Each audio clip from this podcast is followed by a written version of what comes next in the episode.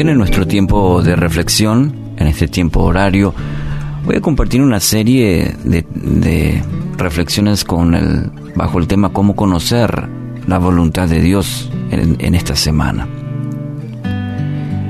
El Salmos capítulo 32, el Salmo 32 versículo 8 afirma, te haré entender y te enseñaré el camino en que debes andar. El texto de hoy. Los planes de Dios para sus hijos son de bien. Encontramos en la palabra de Dios que anhela que cada hijo suyo tome decisiones correctas.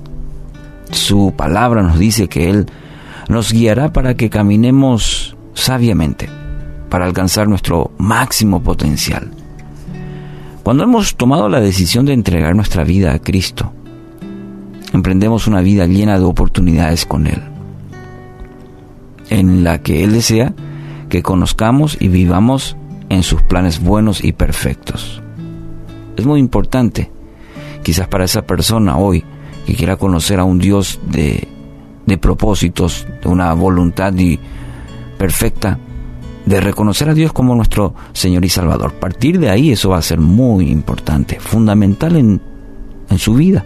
El hecho de reconocer y entregar toda nuestra vida a aquel que nos hizo aquel que puso aliento de vida en nosotros.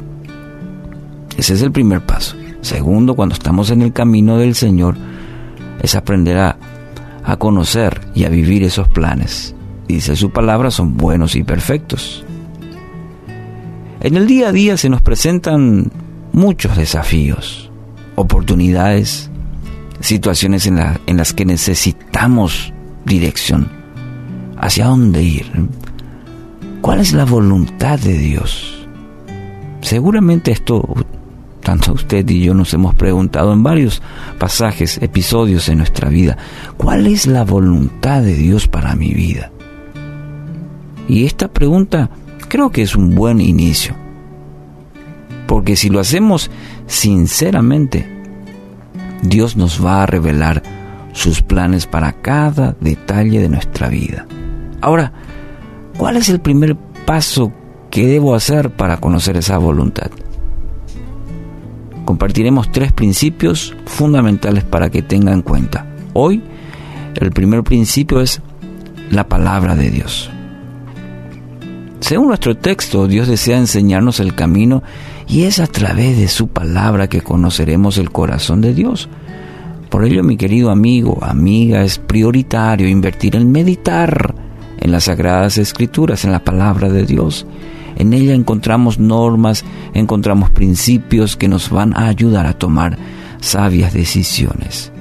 Dios nunca, escucha, Dios nunca le dirá algo que vaya en contra de su palabra. Por eso la necesidad de conocer de manera más profunda esa palabra, ese testamento que Él nos dejó. Si a través de meditar en la en la palabra, no siente paz, entonces es preferible que no avance. Si está, por ejemplo, a tomar decisiones y leyendo la palabra de Dios no encuentra paz, frene. En otras palabras, la voluntad de Dios es revelada a través de la Biblia. Isaías dijo, consulten en el libro del Señor y lean. Isaías 34, 16 debería desear la voluntad de Dios para su vida más que nada en el mundo. Y solamente a través de la, de, la palabra de Dios va a encontrar direcciones claras para todas las áreas de su vida. Sí, todas. La Biblia revela que Dios tiene un plan para cada vida y si vivimos en una comunión profunda y constante con Él, Él nos dirigirá y nos va a guiar en el cumplimiento de su plan para nuestras vidas. ¿Quiere conocer la voluntad de Dios? ¿Sí? Empiece por buscarlo a través de su palabra.